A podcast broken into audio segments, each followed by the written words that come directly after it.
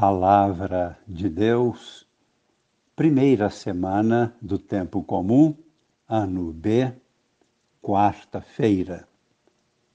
Amigos e irmãos, participantes da comunhão de vida nova em Cristo, com Maria em oração. Jesus Cristo é a manifestação plena da misericórdia do Pai. Ele vem ao nosso encontro, exatamente porque somos fracos e necessitados de perdão e força, força de vida para seguirmos o nosso caminho continuamos a meditar na primeira leitura da Eucaristia a carta aos Hebreus. Hoje proclamamos o capítulo 2, os versículos de 14 a 18. Poderíamos perguntar-nos de que modo Deus exerce a misericórdia e a solidariedade para com a humanidade. Observemos bem.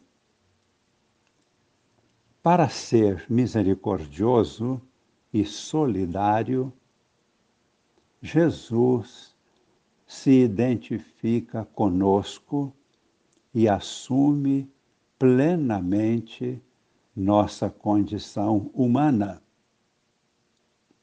É assim que Deus nos ajuda e nos liberta.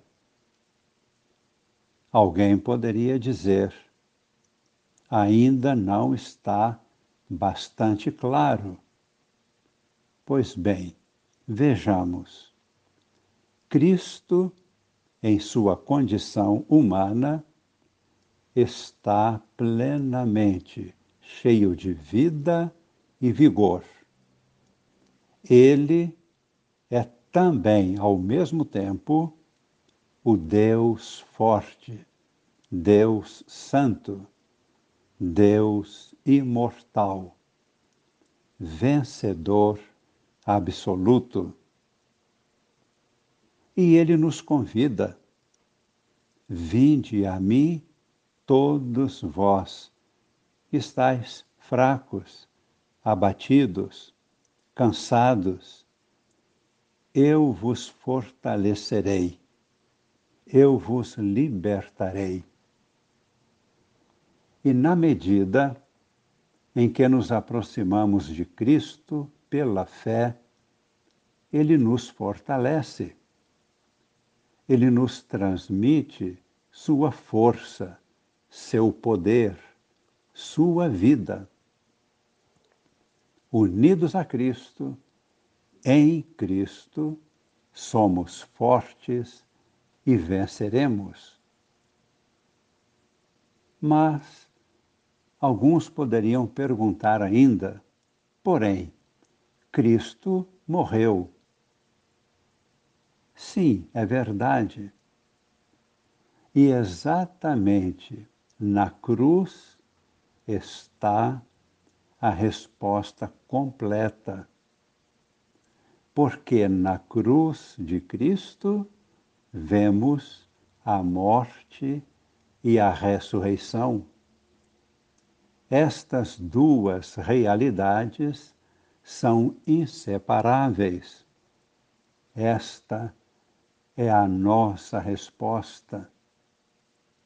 A cruz de Cristo.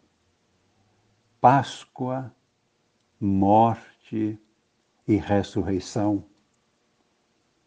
Unidos a Cristo, venceremos tudo, inclusive a própria morte, porque em Cristo ressuscitaremos. A única realidade humana não assumida por Cristo foi o pecado. Cristo venceu o pecado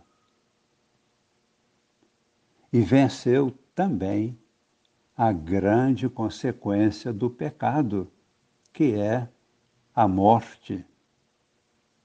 Por isso, na medida em que estamos unidos a Cristo pela fé, somos também vencedores do pecado e vencedores da morte. Ressuscitaremos com Cristo. Assim lemos na carta aos Hebreus, capítulo 2, versículo 14. Visto que os filhos têm em comum a carne e o sangue, também Jesus participou da mesma condição, para assim destruir com sua morte aquele que tinha o poder da morte, isto é, o demônio e, além disto, para libertar aqueles que estavam sujeitos à escravidão. E no Evangelho que hoje proclamamos, Evangelho de Marcos, capítulo 1, versículos de 29 a 39, vemos Jesus no cumprimento de sua missão. E podemos observar três partes. Primeira, Jesus como aquele que cura, devolvendo a saúde.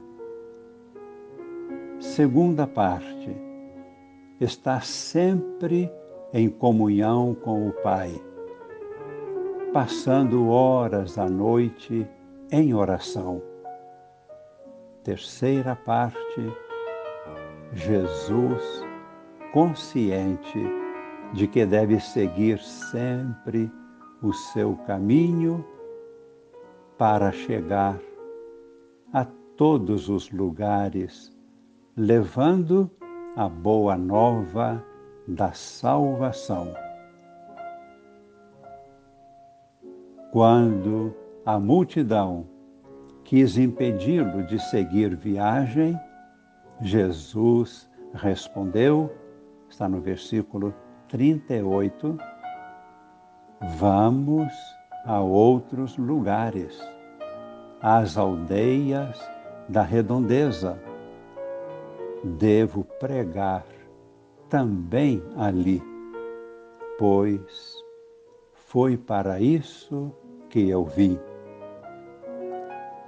E no versículo 39, Jesus andava por toda a Galileia,